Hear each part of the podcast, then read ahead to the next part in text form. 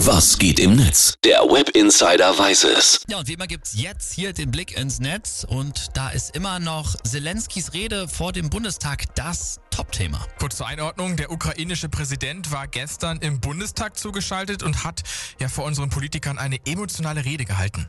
Unterstützen Sie den Frieden, unterstützen Sie die Ukrainer, stoppen Sie diesen Krieg, helfen Sie uns, diesen Krieg zu stoppen. Es lebe die Ukraine.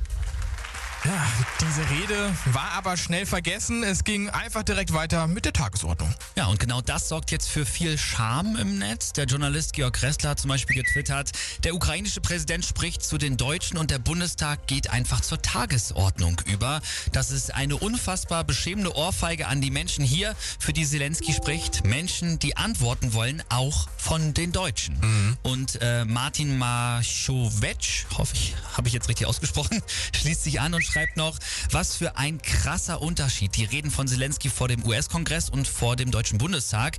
Dieser Präsident ist enttäuscht von uns. Und wie zum Beweis deutscher Alles-Egal-Haltung gratulieren wir im Bundestag danach erstmal zu Geburtstagen. Ja, die Begründung der Regierung, man wollte die Worte von Zelensky so stehen lassen mhm. und hat ja schon einen Tag davor über die Ukraine gesprochen und wollte das dann am Nachmittag auch nochmal eh machen.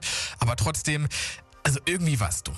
Ja, Norbert Röttgen von der CDU, der hat deswegen auch nochmal hier ein, ja, wie ich finde, vernichtendes Fazit getwittert. Der schreibt nämlich, das war heute der würdeloseste Moment im Bundestag, den ich je erlebt habe. Ja, das war absolut keine Sternstunde.